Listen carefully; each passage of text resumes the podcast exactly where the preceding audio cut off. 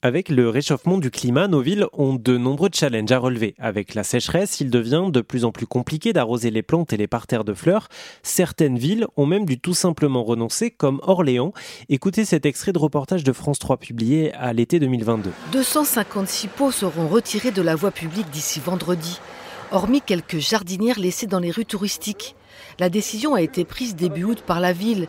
Les créneaux d'arrosage sont devenus trop contraignants. Seulement voilà, la seule façon d'éviter que nos espaces urbains et de fait minéraux se transforment en four en cas de canicule, euh, c'est justement d'ajouter du végétal. Mais comment en ajouter si on ne peut plus l'arroser?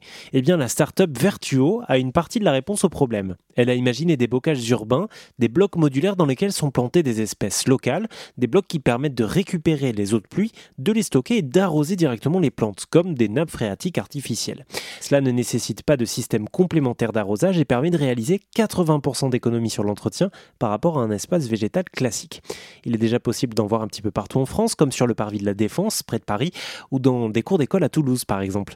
Baptiste Laurent, cofondateur de Vertuo, nous explique les challenges qui restent encore à relever. On travaille à la fois sur les matériaux de ces bacs, sur euh, la conception, la fabrication, donc comment faire en sorte pour que ce système soit les plus légers, les plus fiables, les plus durables possibles.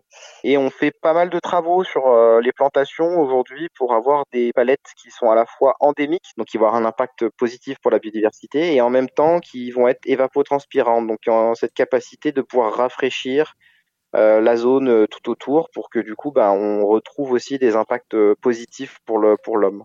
Avec le le changement climatique, bah, on sait que globalement, les, les essences végétales vont, vont bouger, vont évoluer.